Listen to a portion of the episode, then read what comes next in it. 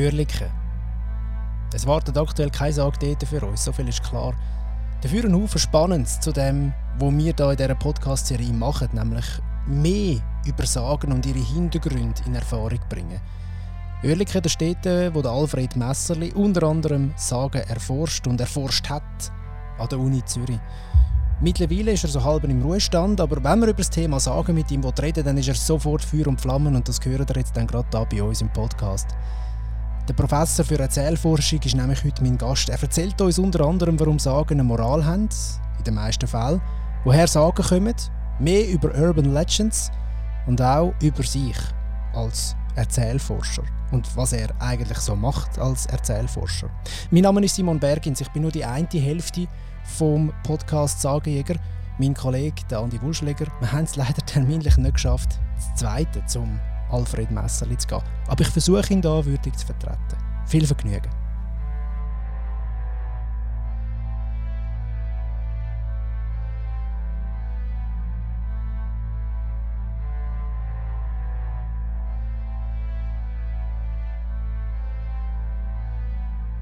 Wir sind an der Uni Zürich beim Alfred Messerli, Professor für populäre Kulturen und hat in vielen Bereichen geforscht, unter anderem mit der historischen Erzählforschung. Ähm, Herr Messerli, Sagen sind unser Thema. Wo hat Sie Ihnen eigentlich den Ärmel genommen, dass Sie gefunden haben, in diesem Bereich will ich forschen, da will ich äh, tätig sein, das, das ist spannend?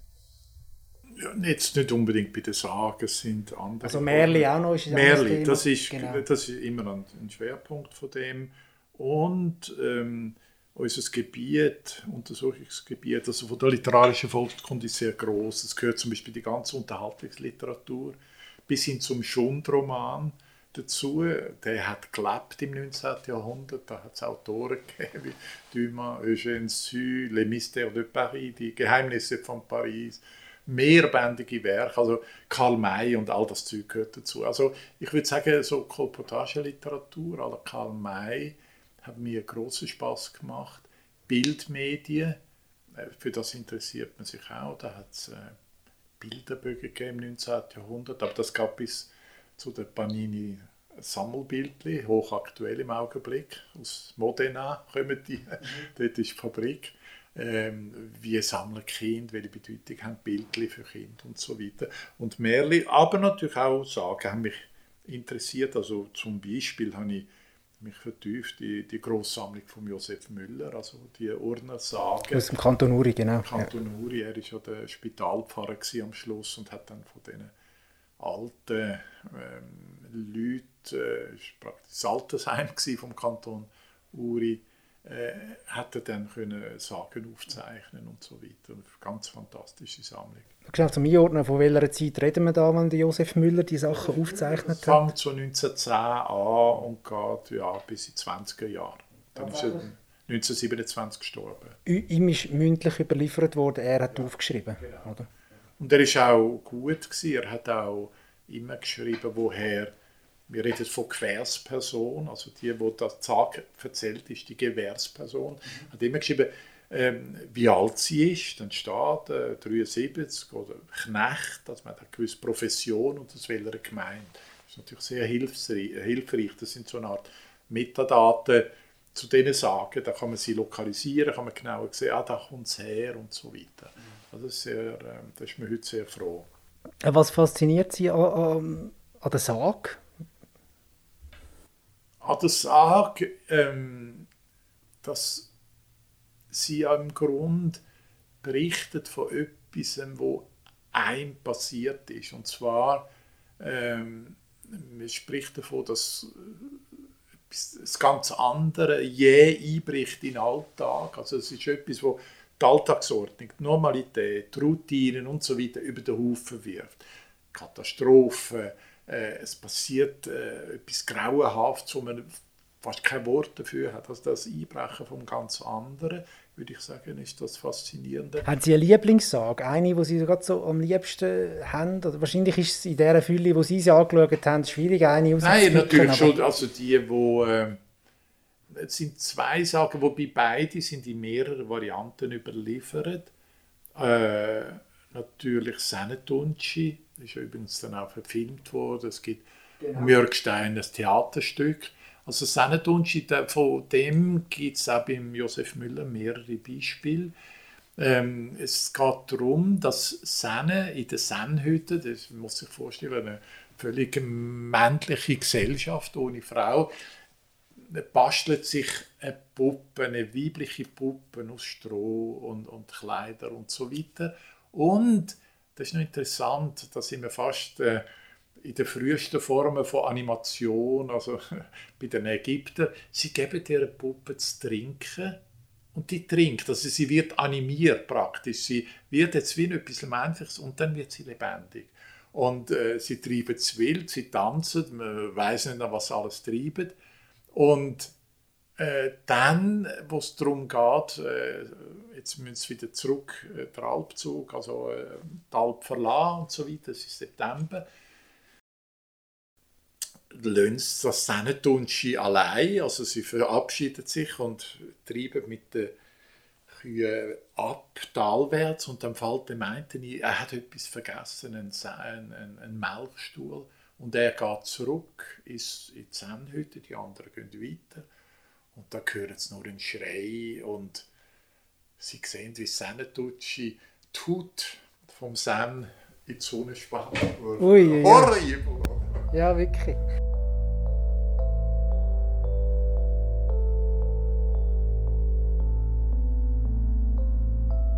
Vielleicht ist das jetzt gerade ein bisschen schnell gegangen um die Sage vom Sennetunci. Vielleicht kennen ihr sie auch schon. Vielleicht haben sie im Film gesehen, weil der Michael Steiner, der Regisseur, der hat tatsächlich einen Film gemacht, Sennetunci, in den Nullerjahren. Schon vorher aber, in den 60er Jahren, hat der Autor Hans-Jörg Schneider das Ganze als Theaterstück geschrieben und auf die Bühne gebracht und es ist teilweise auch als Oper noch adaptiert worden. Der Alfred Messerli hat aber noch eine zweite Lieblingssage und auch die kommt vielleicht der eine oder am anderen bekannt vor. Vielleicht habt ihr in der Schule schon mal etwas gehört vom Teufelsbrückli. Die aus der Josefschen Müllerschen Sammlung, äh, wo es ja darum geht, praktisch den Abgrund dort, äh, von der Rüs äh, zu überspannen mit einer Brücke. Und äh, Turner äh, schaffen es nur, indem sie praktisch einen, einen, Vertrag machen mit dem Teufel. Oder? Also ein genialer Ingenieur, der in der Lage ist.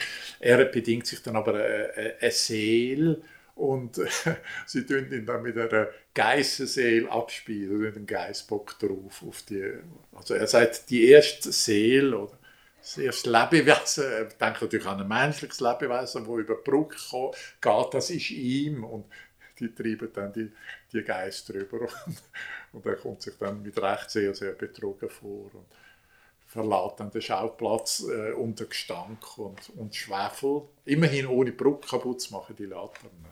Das sind jetzt auch die zwei, die ich jetzt glaube die bekanntesten würde nennen, so, die man ja. in der Schweiz auch so ein bisschen kennt. Sennetucci kennt man insbesondere wegen der Verfilmung, die sie angetönt haben, von Michael Steiner. Ja.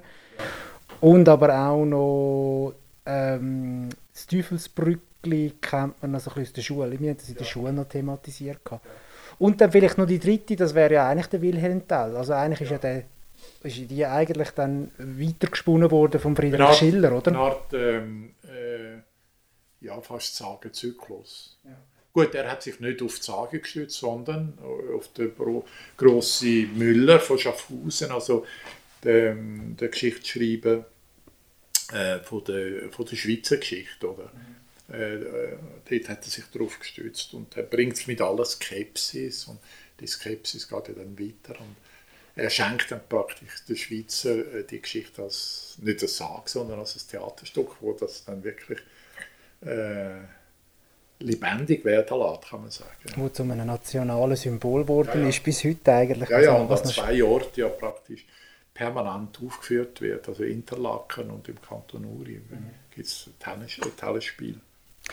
Äh, vielfach sind ja, also nein, meistens sind ja die Urheber von so Sagen nicht bekannt. Ärgern Sie das manchmal? Würden Sie gerne wissen, wer genau diese Sage wirklich erfunden oder erdenkt, äh, nicht?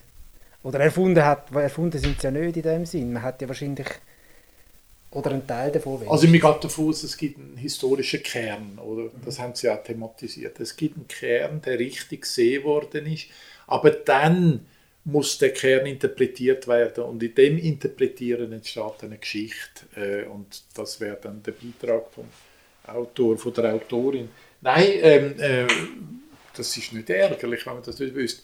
Die ältere Forschung, ähm, ich rede jetzt 19. Jahrhundert, der Anfang von der Germanistik, das ist eben Jakob und Wilhelm Grimm, die sind davon ausgegangen, es gibt nicht einen spezifischen Autor oder Autorin.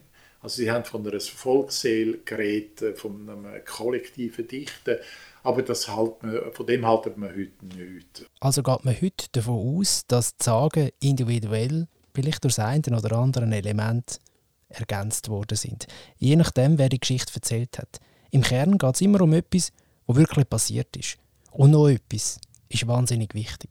Sie muss schon spannend sein, dass andere sie aufgreifen und weiterverzählen und entweder vergessen sie, wer sie das erste Mal erzählt haben, oder sie wollen es wissentlich nicht sagen und sagen, das ist meine Geschichte. Es verliert sich irgendwie. Also es ist eigentlich Schicksal von allen guten Geschichten, dass sie sich in die Anonymität verlieren. Aber dass wir wissen, die haben einen Autor, eine Autorin gehabt, aber das ist nicht mehr zu rekonstruieren. Sagen und die Mündlichkeit, die sie ja lange hat, dass sie ja. weiterverzählt worden ist, Darf man dann eigentlich noch von einer Sage reden, wenn sie aufgeschrieben worden ist? Die ausschließliche Mündlichkeit von Sagen, Märchen, Sprichwort und so weiter und so weiter, die ist äh, problematisch worden, beziehungsweise ist durch andere Medien abgelöst worden. Die Krise fängt in Deutschland äh, schon um 1800 an. Also Grimms haben gespürt, da gibt es ein Problem, äh, man muss sich richtig anstrengen, um so Geschichten zu finden, noch im mündlichen Umlauf. Und sie haben zum Beispiel, um nur ein Beispiel zu geben, eine von ihren Gewährspersonen für den zweiten Band, Dorothea Viehmann, ähm, für eine sehr gute Erzählerin gehalten, weil sie immer genau gleich erzählt hat, wortwörtlich. Nach der Linda Deg ist das aber das Kriterium vom mittelmäßigen Erzähler. Der mittelmäßige Erzähler ist nicht wie ein Jazz äh, kann nicht improvisieren. So. Linda Deg, die der Alfred Messerli da übrigens vorher erwähnt hat, das ist eine ungarische Erzählforscherin, die ganz viel zum Thema Sagen herausgefunden und eben erforscht hat. Die Mündlichkeit sei aber eben irgendwann abgelöst worden und Sagen sind irgendwann zum Beispiel auch in Bücher gewandert. Das hat nicht allen gleich gut gepasst. Die einen haben gedacht, jetzt ist es vorbei mit unseren schönen Erzählungen und eben auch Sagen. Man hat gesagt, das ist ein, ein Grabstein, den ihr da macht, das Buch. Aber das stimmt nicht ganz, weil etwas, das ich verschriftlichen tue, wo gedruckt wird, hat durchaus die Chance, auch wieder mündlich zu werden. Also man hat das können anweisen für Russland und so weiter, wie Grimm-Märli als Buch dann wieder mündlich geworden sind, wieder weiter erzählt. Also es gibt immer das Zickzack zwischen Buch und Mündlichkeit. Aber es gibt nicht mehr die lange Mündlichkeit, wo man noch bei den Inuit kennt hat über 1000 Jahre von stabilen Geschichten. Das gibt es nicht mehr, sondern es gibt nur noch ähm, Mündlichkeit, Schriftlichkeit über kurze Räume, 20 Jahre und dann wieder verschriftlicht und so weiter. Nein, es ist in ein anderes Medium gewandert mit anderen Möglichkeiten, also dann auch Radio und so weiter, elektronische Medien. Oder jetzt Podcast in unserem Fall, oder? Ja, äh, Internet, äh, das finde ich legitim, also das ändert sich und so weiter. Ähm, ja, Kommunikationsformen, Rezeptionsformen, die Leute, die das hören, das verändert sich alles, ja ein Kollege von mir hat einmal im Brust und er hat unsere Podcast-Serie gelesen und dann hat er so ein bisschen gesagt, was ihm gefällt und was ihm nicht so gefällt und dann hat er irgendwie einfach mal eine Behauptung in den Raum gestellt, obwohl er das gar nicht wirklich gewusst hat. Er hat nämlich gesagt, Sagen haben doch immer eine Moral. dann hat er gesagt, ich weiß das gar nicht. Ja, ja, äh, das würde ich auch sehen in dem tragischen Weltbild. Mhm. Also zum Beispiel Blümlis Alpsag. Die Sage von der Blümlis Alp. Die Zähne auf der Blümlisalp die haben ganz viel Vieh, was darauf aufpassen Und sie produzieren Käse und Butter. Und ihnen ist es so wohl auf dieser Blümlisalp, dass sie irgendwann den Käse und den Butter auf den Boden legen und darauf herumlaufen, sich Wege bauen von der Hütte zum Stall und zurück. Und den Käse und den Butter damit natürlich verschwendet. Und was ist passiert? Äh, die ganze Alp ist verschüttet worden und heute heißt dann noch der Ansatz, es ist dann vergletschert worden, die Alp. weil die das so wild getrieben haben. Also das ist ganz klar äh, eine Moral, die sagt, also wenn man nicht fürs Gut schaut von seinem Herr, in dem, dessen Auftrag man schafft, dann rächt sich das und ähm, Folge ist der Tod von diesen Senden gewesen. Zugleich aber auch natürlich äh, die Vergletscherung von der Alp und so weiter. Es wird zwar nicht christlich argumentiert, kann durchaus vorkommen, das Christentum ist aber nicht unbedingt das Wichtige. Aber es kommt auch vor, also zum Beispiel Frevelsachen, wenn man das Kruzifix, Kruzifix schändet tut und so weiter, dass einem die Hand abfällt, also die sagen, das gibt es auch. Aber ganz allgemein, äh, so ein sagenhafter Inhalt, äh, so ein moralischer Aspekt ist da, muss nicht immer da sein. Ähm, wir können es jetzt mal überprüfen, also wir haben Zähnetunschi, ist das moralisch, äh, das ist interessant, man kann es natürlich moralisch, man kann wieder heute sagen, ja, die haben sich also eine Frau fantasiert, haben sich an der Frau vergangen und sind allerdings nur einer, nicht kollektiv bestraft worden für das Vergehen. Einen ist bestraft worden. Einen ist bestraft anderen, genau. worden, auch im Sinn von der Mahnung an die anderen, mhm. machen das nicht mehr, oder? Wenn alle bestraft worden sind, hätte niemand etwas können lernen Also das ist schon modern. Also da haben wir schon den modernen Strafvollzug in dieser Sache, im Sinn vom Lernprozess, oder? Ähm, bei der Teufelsbrücke dort ist es ja fast eher Antimoral. Also, das heißt, mit dem Teufel, wenn man einen Vertrag macht, müsste man den eigentlich einhalten. Aber dort hat man den Teufel äh, praktisch reingelegt. Das ist ein bisschen Antimoral. Aber da sind wir wahrscheinlich schon so in der, Interpretationsphase, weil wahrscheinlich würden die Urner dort dann sagen, wir haben unseren Vertrag eingehalten. Wir Nein, aber das ist schon okay. Aber ich meine jetzt auf der Ebene von der Moral. Aha, ja. Muss man sagen, ist die Geschichte ein bisschen antimoralisch. Also die haben die den haben Teufel reingelegt, ja. oder? Das meine ich in dem Sinn. Kann man das sagen? Also Moral, Antimoral, also auf, aber Moral spielt doch, offenbar doch immer eine Rolle. Ja, das finde ich, das ist, ähm, die Intuition stimmt.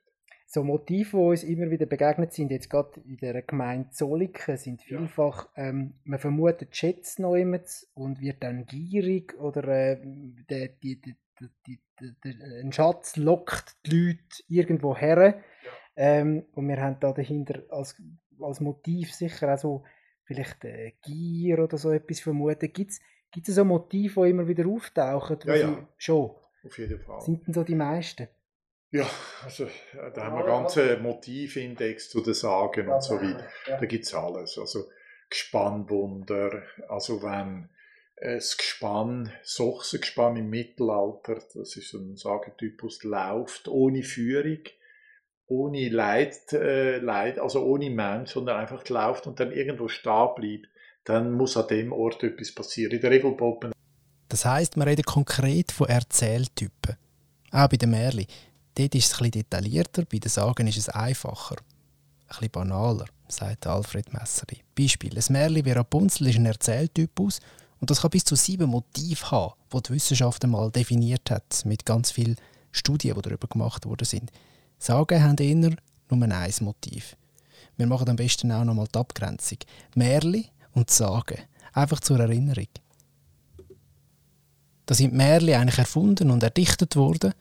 Und Sagen, die haben einen wahren Kern und vor allem immer einen örtlichen Bezug. Ein Ort, wo genau lokalisierbar ist wo man genau kann sagen da ist es passiert? Also eben das Lokal ist ein, aber das Historische ist auch wichtig. Also eben die Unterscheidung von Jakob und Wilhelm Grimm geht dahin. Sie haben gesagt, das Märchen ist poetischer, die Sage ist historischer. Also es hat einen historischen Bezug. Wir reden von Karl dem Großen, das ist eine historische Figur, die es gegeben hat. Die Geschichten, die dann um ihn erzählt worden sind, die sind sagenhaft. Das findet noch übrigens beim äh, Friedrich dem Großen, Friedrich dem Zweiten von Preußen statt, also im 18. Jahrhundert. Da gibt's ganze Sagesammlungen, äh, was er gemacht und was für Aussprüche und so weiter und so weiter. Also das heißt also, Figur ist historisch, die kann man festmachen, die hat Geburt und Tod, aber die Sagen äh, tun sich dann um ihn gruppieren. Also das ist ein wichtiges Kriterium.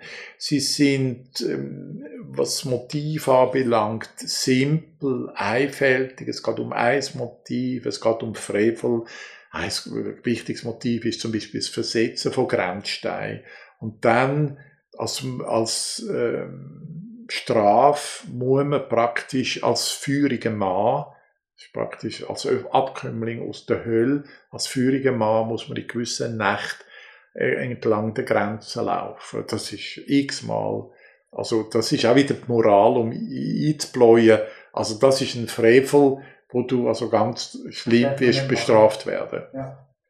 Grenzsteine versetzen und so weiter. Also Zag einfältiger als eben im Vergleich zum Märli, wo vielfältiger ist. Und bei den Sagen und den Legenden, was, was unterscheidet man dort?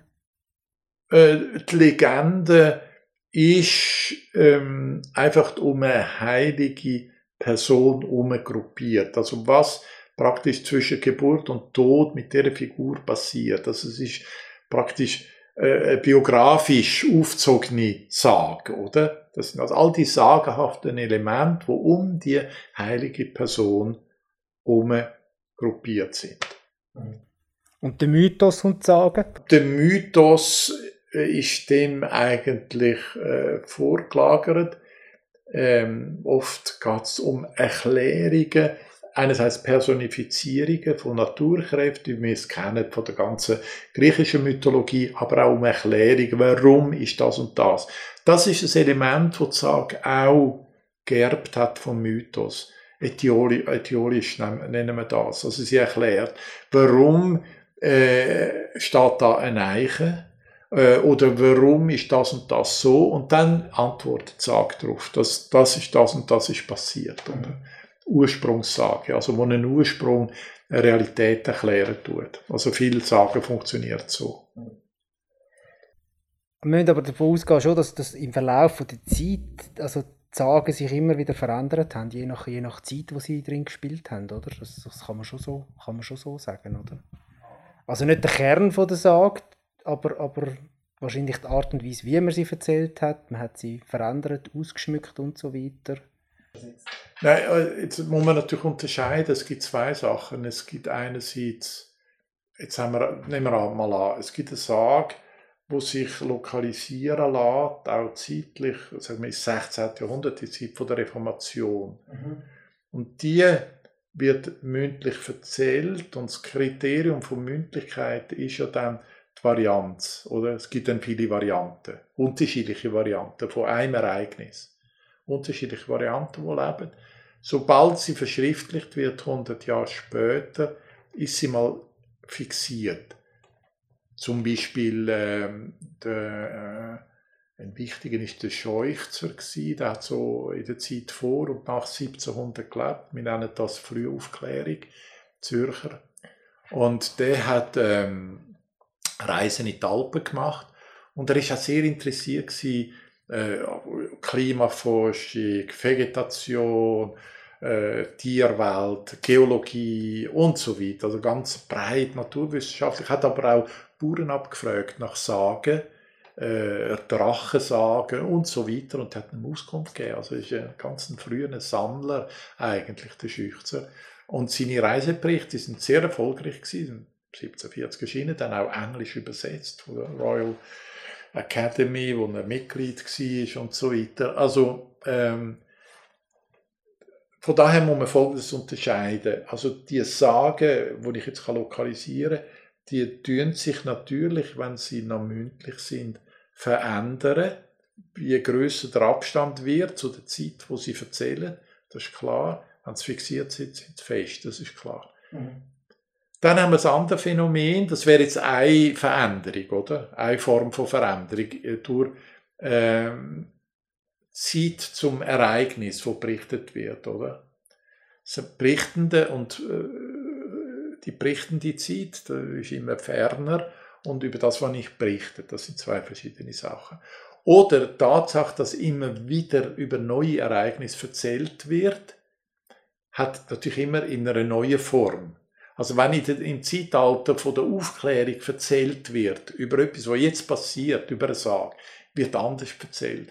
Dort ist zum Beispiel die ganze Beteuerung, es ist wirklich wahr und es sind, äh, ist ein Verwandter von mir, der es erzählt hat, also der ganze Zeugenapparat ist extrem wichtig in der Aufklärung und dort muss der betont werden und so weiter. Da, also das ist wieder eine andere Veränderung. Und in dem Sinn ja, also die Sagen, die verändert sich. Das Verständnis von ihnen verändert sich, die Einschätzung, wie wichtig das ist, ist verändert sich. Und wie man erzählt, verändert sich, ja. Gibt es eigentlich ähm, Gebiete, jetzt zum Beispiel in der Schweiz, wo sagenreicher sind als andere? Hätten Sie da etwas festgestellt? Ich glaube, tendenziell sind wir sehr äh, sagendicht. Also wir gesamthaft in der Schweiz. Ja. Hingegen, was Märchen anbelangt, sehr dünn. Ja. Ja, also wirklich auffallend. Wenn Sie vergleichen mit... Äh, mit Deutschland zum Beispiel. Ja, Deutschland würde ich eher durchschnittlich anschauen, nicht ganz groß. Ja. Also wirkliche Nationen, die äh, ganz große Repertoire haben, sind, äh, sagen wir mal, äh, Schweden, Norwegen, auch Estland, Lettland. Estland ist extrem, ist also eine kleine Nation, eine Million Einwohner, irgend so.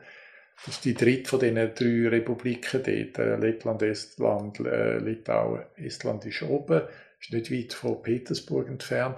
Die haben ein Literaturarchiv mit 30.000 Märchenbelegen und so. Also die sind saghaft. Italien ist sehr reich, Griechenland, Spanien sind sehr reich. Also dann wieder die südlichen Länder. Und die Schweiz ist extrem arm. Ähm, ich würde ähm, sagen, Gründe liegen einerseits in der Reformation, mit einer schon gewissen Fantasiefindlichkeit, das ist nicht zu verleugnen. Äh, und dann auch mit einer sehr frühen Industrialisierung. Zwar sind die Engländer noch schneller gewesen, mit Wedgwood schon im frühen, also im zweiten Hälfte 18. Jahrhundert, aber wir Schweizer sind schneller gewesen als Deutschland, Frankreich. Also bei uns fängt es eschenweise 1804 an. Also bevor wir überhaupt in modernen Schweiz sind, 1848, fangen wir mit Industrialisierung an. Also das sind alles Faktoren, die dagegen sprechen, gegen Zeit haben, abendlang irgendwelche Märchen zu erzählen und, und das auch schön zu finden und so. Also wir sind extrem Märchen äh, findlich, finde ich. Es gibt schon, also der Singer hat ja die Schweizer Märchen kommentiert und so weiter. Das war Germanist gewesen ja, an der Uni Bern und so weiter um 1900, da gibt es schon einiges, da gibt es aber, es ist nicht, äh, nicht wahnsinnig, es ist wirklich mager, würde ich sagen. Wenn Sie sagen, eben Industrialisierung, das ist nicht unbedingt zuträglich dem, dass man sich gegenseitig am Abend noch her sitzt und Märchen erzählt zum Beispiel. Aber ist ja bei den Sagen auch so? Nein, nein, äh, die kann man immer erzählen. Schon? Und ich finde gerade äh, die Industrialisierung, die Aufklärung, also äh, Max Weber hat gesagt, Entzauberung der Welt, oder? Die Industrialisierung, die Entzauberung der Welt, äh, die gebiert all die Nachtmars oder all die Sagenmars und all der Horror. Oder wir haben eine saubere, kleine Welt und alles stimmt, aber der Schreck äh, sitzt hinter uns. Also, nein, ich finde, für mich ist es völlig logisch. Es gibt ja aber unter anderem in einem Buch, das Sie mir empfohlen haben, vom Helge Gernt, äh, gibt es eine Aufarbeitung zum Beispiel von den Seeleuten-Sagen, vom, ähm, von der Sage vom fliegenden Holländer, wo über Jahrhunderte erzählt worden ist und man merkt, es geht in sich zusammen wo eigentlich Dampfschiffe aufkommen, oder es wird viel weniger erzählt. Ja. Nach Jahrhunderten von den Segelschiffen wird das weniger. Also dort hat die Industrialisierung schon Einfluss auf also die Welt, die sich verändert, auch aufs, aufs Sagen weiterverzählen, ja. oder?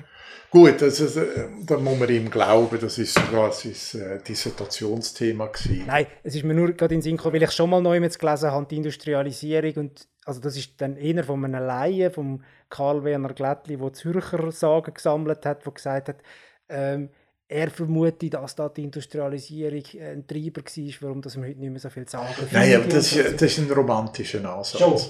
In der Romantik äh, und in der Nachromantik, man kann sagen, das ganze 19. Jahrhundert äh, initiieren, ist grundsätzlich die Haltung gegenüber mündlichen Medien ich, äh, die gleich. Es ist äh, die letzte, jetzt wirklich Schluss und wir können also die letzte Ernte reinholen und nachher gibt's nichts mehr. Die Industrialisierung, diese Bahn, alles entzaubert die Welt und das verschwindet. Alle unsere Poesie, Volkspoesie.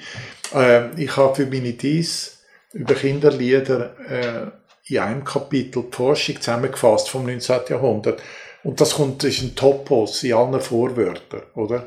Wir sind die Letzten, die jetzt noch Kinderlieder sammeln und nachher gibt's das nicht mehr. Mhm. Und das ist natürlich keine Realität. Also ich habe 1985 riesen viel Material gefunden in der Stadt Zürich und so weiter. Und ich glaube auch, äh, die Beurteilung, ähm, äh, Zag geht äh, verloren, das Märchen geht verloren. Dort äh, stimmt es äh, insofern, dass äh, wirklich die Zusammenhänge äh, ein bisschen abgebrochen sind von der ländlichen Gesellschaft. Das hat sich verändert.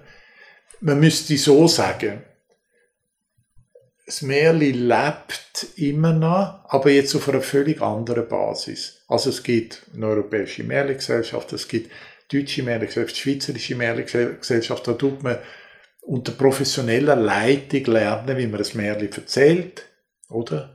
Äh, da gibt's Tagungen, ich bin früher gegangen, manchmal, jetzt finde ich es manchmal ein bisschen langweilig, aber da gibt's wirklich äh, Workshops und, und, und so weiter und so weiter. Also das ist ein, Ausbildungen. Und anfangen tut das, äh, ich habe gesagt, um 1800 äh, bricht's weg, die äh, Märli-Gesellschaft, all die Märli-Einheiten, wo man sich kann Märli erzählen, eben beim Tod von einer Person.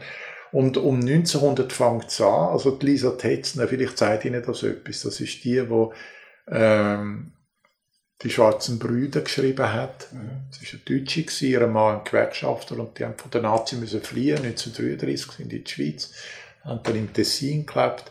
Er hat die Rote Zora geschrieben, man nimmt damit Hilfe von ihr. Und sie hat um 1980, äh, während dem Ersten Weltkrieg angefangen, Märchen zu erzählen. Sie hat ein sehr eingeschränktes Repertoire gehabt, sie hat sieben Märchen können, auswendig und ist dann von Schule zu Schule gewandert im Thüringen, im Thüringer Wald und dort im Thüringer Gebiet. Und im Bayerischen Land und einmal auch im Ruhrgebiet 1921 und hat angefangen zu erzählen. Und sie hat sich ausbilden lassen an der Uni als Jungsmädchen Uni Berlin bei Milan. Das war schon Sprachhygieniker äh, äh, wo äh, praktisch Schauspieler coacht hat wie sie sprechen müssen. Mhm. das hat sie gelehrt und hat dann das eingeführt und ist dann richtig äh, kompetente Person geworden für Märli-Didaktik, wie man Märli erzählen, ist früher für die Deutsche Welle schon 1927 angestellt worden und hat dann äh, Märli-Stunde, aber auch Kinderstunde gemacht und so weiter und hat das mangelnde Publikum, das man beim Radio nicht hat, hat sie sich reingeholt mit sieben Kindern, die dann praktisch immer gewandt wurden und, und hat äh, beispielhafte Sendungen gemacht und so. Also in dem Sinn selbst fürs Märchen, auch das gibt's immer noch, dort braucht es keinen Pessimismus, es ist echt auf einer neuen Ebene, oder? Man lernt Märchen auswendig, tut's also, wir, in der Wissenschaft reden wir von Reoralisieren, also auf, einer, auf der Basis von einem verschriftlichen Text, tut man es wieder reoralisieren. Das Gleiche, das Theater ist ja immer eine Form von Reoralisierung. Also ein Dichter schreibt es, nachher muss ich es auswendig lernen und auf der Bühne sprechen. Hm. Aber das, dass jetzt zum Beispiel die Schweiz sagenreich, aber Märli arm ist, ja. könnte nicht damit zu tun haben, das wäre jetzt wieder so ein, ein, ein, ein oberflächliches Klischee, dass wir vielleicht eher pessimistisch sind im Vergleich zu den Italienern. Und, Nein, aber wir bräuchten es ja genauso gut, gerade ja. weil wir so äh, Pessimisten sind. düstere Figuren sind, bräuchten wir es extrem. Aber ja. wir, haben, wir haben die Nahrung nicht mehr, oder? Wir bräuchten die Nahrung. Und doch, ähm, ich habe gedacht, ich muss mit Ihnen auch noch mal über heute reden, also über, nicht über heute Tag, sondern heutzutage. Ähm, es ist eine wahnsinnige Informationsflut, es wird viel erzählt ja. in unserer Zeit, über ja. wahnsinnig viele Kanäle. Mir ist jetzt wirklich gerade aktuell die Pandemie ähm, wieder aufgefallen, wo ich jetzt auch mich mit Sach, mit Fachliteratur, wo sie mir empfohlen haben, befasst habe. Ähm, es werden Haufen Geschichten erzählt ähm, über Virus, über Impfstoff, über Tests. Und äh, sehen Sie da als Erzählforscher auch sagenhaft drin? Weil es wird ja vielfach manchmal einfach auch der Konjunktiv verwendet. Soll ja und weiß ich was ja, und alles. Nein, nein, ich glaube auch. Also ich will jetzt gar nicht von Verschwörungstheorien anfangen, aber ich habe mal einen Aufsatz geschrieben, ähm, wo die Frage aufgeworfen hat, wenn tauchen moderne Sagen auf. Mhm. Es hat Forscher gegeben, die haben gesagt, das gibt es schon immer. Das ist eine unnötige Unterscheidung. Jede Sage, die das erste Mal auftritt, ist eine moderne Sage. Also in dem Sinne sind alle Sagen mal moderne Sagen gewesen. Das ist zwar klug, aber ich glaube, es stimmt nicht ganz. Ich würde schon sagen, man kann unterscheiden zwischen diesen, diesen, diesen Urban Legends, also urbane Legenden und klassische Legenden, klassische Sagen. Und ich habe versucht, das Datum zu nennen. Ich bin ins 17. Jahrhundert. Und zwar gibt es ein Buch von äh, Daniel Defoe, das ist der Autor von Robinson Crusoe. Mhm. Und er hat ein anderes Buch geschrieben, das ist eine Art fiktive Autobiografie, wo er beschreibt, wie er bis zu London ungefähr 1670, 1660 erlebt hat. Pest hat stattgefunden und er beschreibt eine Zeit von vielleicht sieben Monaten. Das fängt an, wo zuerst die Reichen ausziehen, dass mit Kutschen drei Tage lang alle Straßen verstopft etc. Und alles zieht aufs Land, wo Landhäuser hat. Die Gesinde und die Armen bleiben zurück. Und dann kommen all die Geschichten, die er erzählt und so weiter. Wie plötzlich Gras wächst in der Straße am Strand, wo sonst ein Gewühl ist, jeden Tag und nichts mehr und so weiter und die Häuser abgesperrt werden. Wenn ein Fall auftritt, kommt ein Konstabler, es wird abgeschlossen und ein Konstabler steht ohne Tag und Nacht. Aber dann all die Versuche von der Insassen, der Konstabler mit Gespräch abzulenken oder mit Geschenken und um Hintertür zu fliehen aufs Land und so weiter. Also unendlich viele Geschichten. Und da kommt etwas vor, wo ich dann sage, das ist jetzt Urban Legend. Ein Seiter, und das fängt so an, es gibt eine Geschichte und äh, deutet an, es ist nicht sicher, stimmt sie. Komisch wenn man es im Osten, wenn man es im Osten von London hört, dann sagt sie New Chapel im Westen und im Westen ist es umgekehrt, dann hat sie dort stattgefunden, immer am anderen Ort. Und es wird erzählt, es geht, es geht um die Nurse. Also wenn man ein abgeschlossenes Haus hat, dann hat man immer eine Nurse reinholen, die einem verpflegt, also Kranke verpflegt hat. Nurse. Und die Nurse, die haben es aufs Leben abgesehen diesen Personen und auf den Besitz. Und die machen es folgendermaßen: Die nehmen ein nasses Taschentuch und decken es aufs Gesicht legen, wenn die Person schlaft. Und dann decken sie ersticken. Und dann decken sie sich alles Gold und Silber zusammenraffen und decken das Haus verlassen. Und das Verrückte ist, ich habe es dann noch nachgewiesen, Geschichte ist sogar im Alten Testament. Dort wird es beschrieben, wie einer umgebracht wird mit dem Trick vom nassen Tuch, wo man ihm aufs Gesicht legt. Aber für mich hat das alle Kriterien von, von, von Urban Legends, also eine Geschichte, wo man nicht weiß, es ist angstbesetzt, Moral oder äh, pass auf, oder? Die Nurse äh, ist eigentlich jemand, der einem hilft, aber es ist genau das Gegenteil auch. Es ist auch eine Horrorfigur, oder, die einem Tod bringen kann und so weiter und so weiter. Urban Legends ist ein gutes Stichwort, weil eigentlich hat man ja immer so das Gefühl, das passiert irgendwo auf der Alp oder irgendwo, wo es äh, wenig Bevölkerung hat, auf dem ja. Dorf raus. Wir haben über Zolliken geredet. Aber eigentlich ist in den urbanen Gebieten genauso sagenhaftes passiert über die letzten paar Jahrhunderte, würde ich ja. sagen, oder? Und gerade aus den Bedingungen auch vom Urbanen, also die größtmögliche Differenzierung, also ein Freund von mir, großer Architekt, der leider gestorben ist, viel zu jung, der Marcel Meili, hat gesagt, Urbanität ist einfach die größtmögliche Differenz auf einem bestimmten Raum äh, als ein unglaubliches Versprechen, als eine große Attraktion, aber natürlich auch als ein Potenzial von Angst, oder? Also, all die Fremden, man weiß ja nicht, wie die anderen heißen. Ich denke immer, ich fahre im 15. Tram und ich bin ein Urzürcher, ich kenne niemanden, aber ich gerate nicht in Panik. Aber im Grunde, im Grunde, im Hinterstübli ist natürlich schon, was sind das alles für fremde Leute? Also hoffentlich sind sie mir gut gesinnt, oder? Also im Grunde, da steckt äh, Gefahren, Bedrohungspotenzial stecken ja gerade in dieser äh, wunderbare Attraktion, Differenzierung und Verstehen und das Fremde und so weiter. Also unbedingt. Ja, von Fake News, wenn wir ja gar noch nicht anfangen zu reden, ist nochmal eine andere Stufe, oder? Würde ja. Sie auch sagen, anstatt Urban Legends sind einfach so Erzählungen, die teilweise auch weiter, die teilweise auch über mehrere Ecken oder über, durch mehrere ähm, Zugänge an mich herantreten, wo ich denke, hat jetzt wirklich jemand. Ähm, aber Fake News ist nochmal etwas anderes als bewusste Irreführung eigentlich. Oder? Ja, beziehungsweise wo ähm, ja, Fake News ist eine bewusste Irreführung von dem, was sie verbreitet, äh, glaube ich, mit der Absicht zum Täuschen, oder? Mhm. Beim, äh, bei verschwörungstheoretischen Erzählungen oder bei Verschwörungserzählungen, äh, über die man sich ja sehr aufregt und so weiter und meint, man muss auch aufklären, spielt natürlich auch noch ein, ein, ein Element eine Rolle, das ist auch das Vergnügen daran. Es ist eben auch immer auch Unterhaltung, oder? Also, das ist das Gleiche bei Urban Legends, die haben Unterhaltungswert, oder? Man glaubt es nicht so sehr, sondern man hat seinen Spaß und man ist auch unterhalten, wenn man weiß, es hat nicht stattgefunden. Also, der, äh, die Liebhaberin, äh, die Betrockene, die dann ihrem ihrem also Betrügen praktisch sein Cabriolet mit äh, Beton füllt und wenn er dann zurückkommt, ist es eingehärtet und so. Das muss nicht stattgefunden haben, es ist einfach unterhaltend. Oder, mhm. oder Kuh, die vom Himmel oben runterfällt, in, äh, also im japanischen Meer auf den Fischkutter rauf. Ja, genau.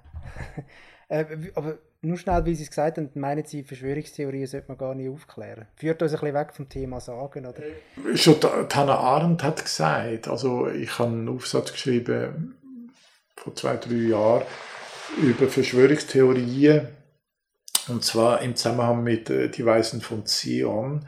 Das ist so ein, ein Narrativ, die Antisemiten seit 1905 äh, im Mund führen. Äh, im Grunde, wenn man es liest, Eco hat es gelesen und bringt den Text, ich habe dann den Text auch gelesen und ähm, auch äh, jüdische Anwälte haben gesagt, äh, im Grunde ist es zum Lachen, es ist auch der Unterhaltungswert. Also das ist ja so, äh, äh, der Text von der Weise von Zion, das ist ja so äh, äh, eine Anti-Utopie, äh, wo so praktisch die Weltherrschaft beschreibt, etc., wie das die Juden äh, angattigen und so. Aber es ist ja so lachhaft.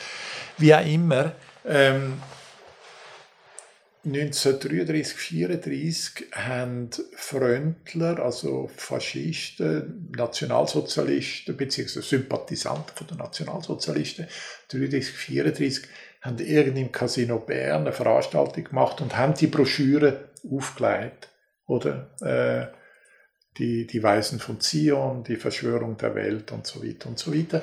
Und dann hat die israelische Kultusgemeinschaft hat Klage gegen die geführt. Und es ist dann zu einem großen Prozess gekommen. Und das Problem ist dann gewesen, kann man klagen wegen Volksverhetzung, also dass das Schweizer Volk verhetzt wird oder praktisch aufgestachelt wird gegen die Juden im Sinn von «Passet auf, die wollen euch, also eure Demokratie kaputt machen» oder geht es nur um literarischen Schund und so weiter.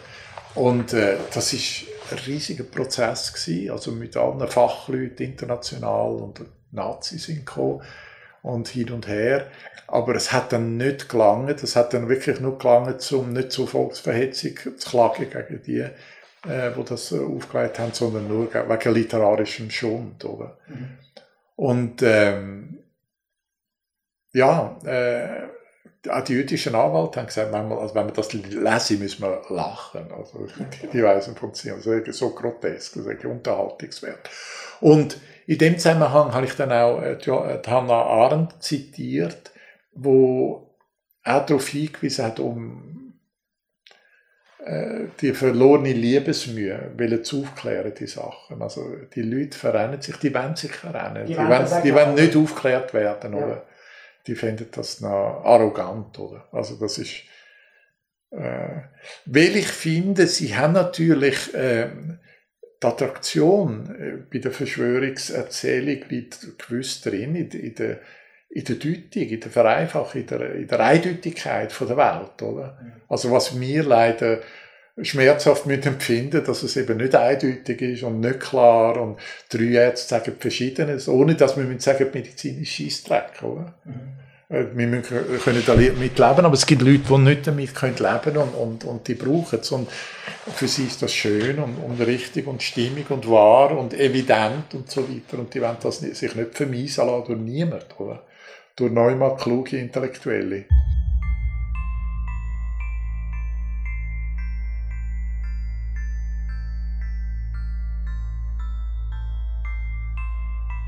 Jetzt sind wir gerade ein bisschen abgedriftet.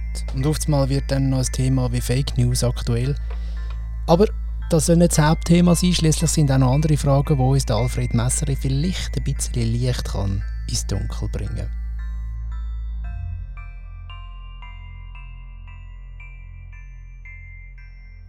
Noch schnell etwas zu äh, Sagensammlungen, weil das ja. hat mein äh, Kollege Andi Wulschläger, wo, wo die Sendung mit mir produziert, äh, Sagenjäger, hat gesagt, ich soll sie das fragen. Er hat das äh, Sagenbuch von Spiez im Berner Oberland und hat gesagt, das ist nicht nur einfach eine Sagensammlung, sondern da wird auch noch so Zwischentext eingeschoben mit Erklärstücken und so weiter oder die Sage wird ausgeschmückt. Ist das äh, zielführend oder nicht? Also gut, äh, ich würde so sagen, es ist ja ganz normal, also wenn man so, äh, jetzt nicht so sehr vom wissenschaftlichen Anspruch, sondern vom literarischen, lokalliterarischen oder wie auch immer angeht, findet man es vielleicht ganz reizvoll, wenn man, äh, wir würden da von einer Rahmenhandlung sprechen, also dass man eine Rahmenhandlung entwirft und dann die einzelnen Sagen einbettet und in der Rahmenhandlung, da hat es Personen und da hat es äh, Personen, die Fragen stellen, aber was hat denn das zu? Und dann hat dann wissen die kann es dann erklären. Das kann ganz gut funktionieren. Das ist einfach eine Form. Natürlich würde ich sagen, wenn man jetzt so äh, Hardcore-Wissenschaft redet, hm, da haben wir uns entsprechende Referenzwerk. Da wird eigentlich in der Regel äh, Transkription in der Originalsprache gebracht. Also wenn ich rätoromanisch sage, sammle, rätoromanisch Text, eventuell tue ich einen Deutsch übersetzen, und zwar so wortwörtlich wie möglich. Dann kommt sicher her das Datum, wann ist es aufgenommen worden, ähm, wer hat es aufgenommen, welcher Wissenschaftler, äh, wer ist seine äh, eben, äh, Gewährsperson gewesen, wie alt, äh, woher kommt sie und so weiter. Also das wäre dann, aber es gibt kein Verbot und es gibt keinen Grund, warum man nicht literarisch mit dem Material arbeiten soll. Und es auch erweitern tut, die Sage, äh, interessant ist, ich würde sagen, die Erweiterung ist dann ja praktisch immer eine fortlaufende Erklärung und eine Deutung und, und ein Versuch, ein Verständnis zu finden und so. Ist eigentlich ganz normal, sehr ja. menschlich. Haben wir überlegt, wie wir vorhin darüber geredet haben, dass sich ja je nachdem, in welcher Epoche das spielt, sich ja vielleicht auch Sachen könnten verändern in der mündlichen Wiedergabe kann ja das auch sein, dass heutzutage, wenn man es halt neu erzählt, ja, ja, das und, ja und, auch äh, neu... Wenn man denkt, die ganze Hexengeschichte und da kommt plötzlich der, der, feministische Diskurs in den 70er von den weisen Frauen und Kräuter etc. und Konkurrenz zu der Ärzte, das sind ganz neue Aspekte. Also das mhm. praktisch, würde ich sagen, Popularisierungen von wissenschaftlichen Einsichten, aber ich sage jetzt durchaus ein bisschen kritisch, Popularisierungen, äh, treffen dann auf die Sagen und tun sie dann ganz anders. Also die Hexe nicht das Böse, sondern einfach als die Stigmatisierte. Das wäre dann so Sagenverständnis, oder? Die, oder Hexe, Hexe gibt's nicht, wäre dann das moderne Verständnis, sondern die anderen machen jemanden zu der Hex, oder? Und so weiter. Das, kann, das führt dann zu ganz anderen, praktisch wie vom Schwarz ins Weiß, oder? Wechselt es dann, oder? Äh, das Verständnis vom Text. Äh, zugleich äh, die Ironisierung vom Teufel ist nicht mehr das absolute Böse, oder? Für uns. Da kommen doch Ironisierungselemente ins Spiel und so weiter. Das verändert alles natürlich. Wieso lohnt es sich über Sagen zu forschen, zu reden, zu diskutieren, nachzudenken? Was für einen Wert hat das heutzutage? Ähm, ich finde, äh, also auf jeden Fall äh, soll man sich mit Sagen also ein historisches Phänomen befassen. Ähm, aus dem Grund, äh, weil man dann auch versteht, äh, was äh, ist an einer Persönlichkeit, an einem geschichtlichen Ereignis wesentlich, was möchte man davon festhalten? Weil das ist dann praktisch wie die Essenz, oder? In den Sagetext. Und die Verdichtungen, die da stattfinden, die finde ich immer aufschlussreich.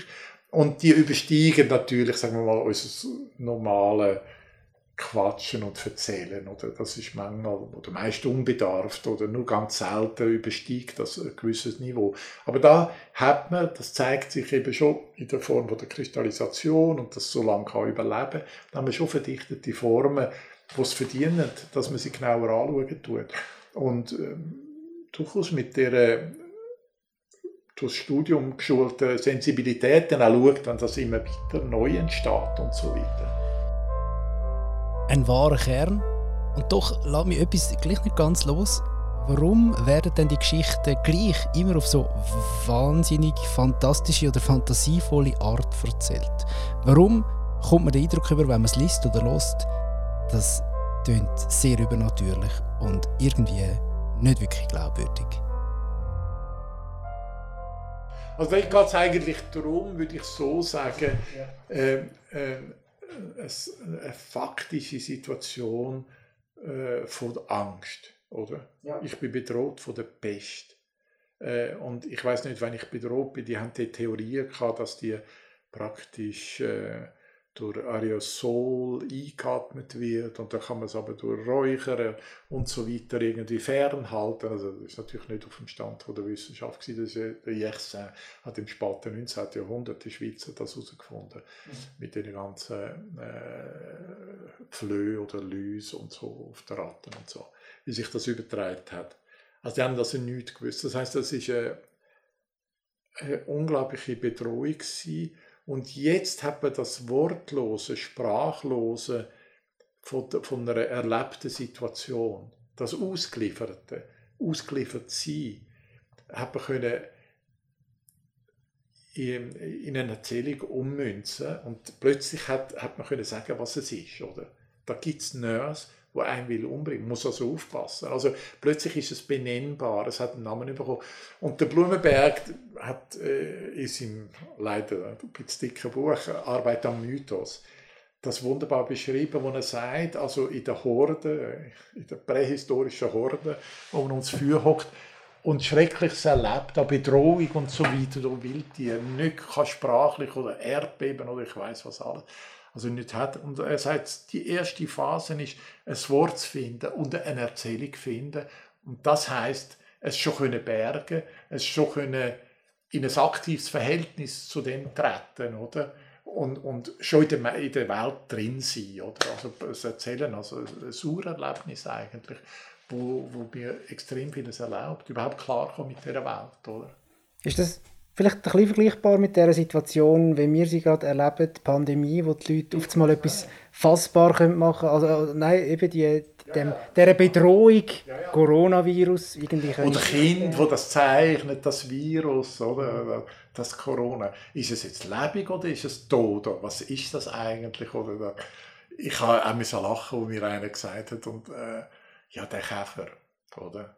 Also, Virus vom Käfer Virus vom Käfer, das, wenn ich habe jetzt mir nicht Zeit genommen, aber äh, das ist eine Rede, die aus dem 19. Jahrhundert kommt, oder?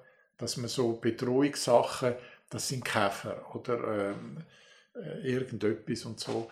Äh, man merkt das manchmal sprachlich. Äh, ich weiß auch, wo meine Tante, die ist 103 Jahre alt wurde, wo sie davon geredet hat, ja, also sie werden nicht ins Spital und äh, die Wärter also früher hat man von den Werten geredet im Spital im 19. Jahrhundert. Das ist wie aus einer anderen Welt. Oder? Das kommt manchmal. Und äh, in dem Sinn würde ich sagen, also nicht fiktiv, sondern wir haben, wie gesagt, also der, der historische Kern jetzt beim Defo bis zu London.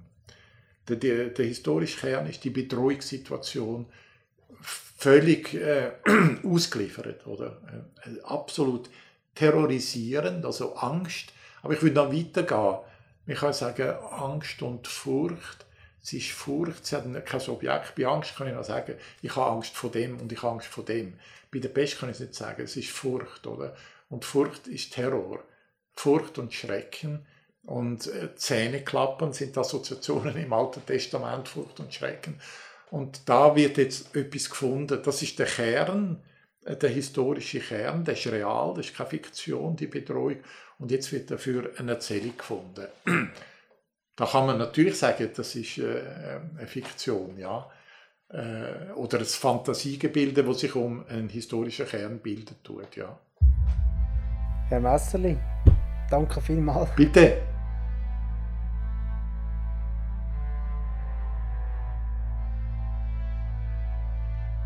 Das war der Tag mit dem Sagen- und Erzählforscher Alfred Messerli von der Universität Zürich. Mehr zu unserem Podcast und zu Sagen findet ihr natürlich auch auf unserer Webseite sagenjäger.ch und natürlich gibt es uns auch auf Instagram und Facebook. Freut uns natürlich, wenn ihr uns dort folgt und dort erfahren ihr immer wieder Neues zu unserem Podcast. Sagenjäger, das ist eine Produktion von Ellie Media und die Spezialfolge da, die ist produziert worden von mir, Simon Bergins.